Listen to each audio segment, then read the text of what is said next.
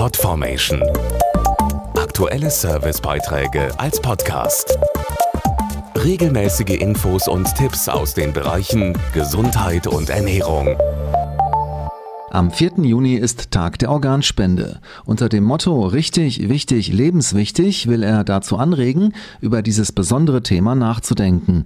Denn obwohl laut Umfragen drei Viertel der Deutschen prinzipiell für die Organspende sind, hat nur jeder Dritte auch einen Organspendeausweis ausgefüllt. Mehr als 10.000 schwerkranke Menschen warten zurzeit auf ein lebensrettendes Organ.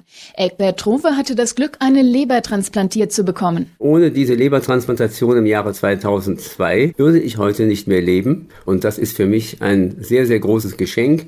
Ich bin dem Organspender und seinen Angehörigen äußerst dankbar und für mich bedeutet das, ich kann schon 14 Jahre mit einem gespendeten Organ leben und das ziemlich gut. Um allen Patienten helfen zu können, fehlt es an Spendern. Ein Grund dafür, viele Menschen beschäftigen sich einfach ungern mit dem eigenen Tod. Außerdem gibt es viele Vorurteile und Wissenslücken. Dazu Heike Groh vom Infotelefon Organspende, einer gemeinsamen Einrichtung der Bundeszentrale für gesundheitliche Aufklärung und der Deutschen Stiftung Organtransplantation. Viele Anrufer fragen uns zum Beispiel, ob Organspende Organspende irgendwo registriert werden?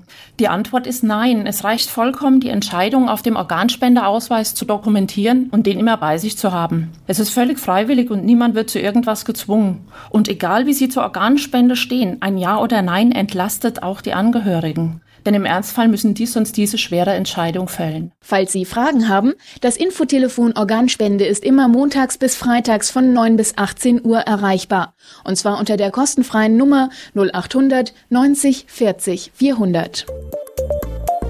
Podformation.de Aktuelle Servicebeiträge als Podcast.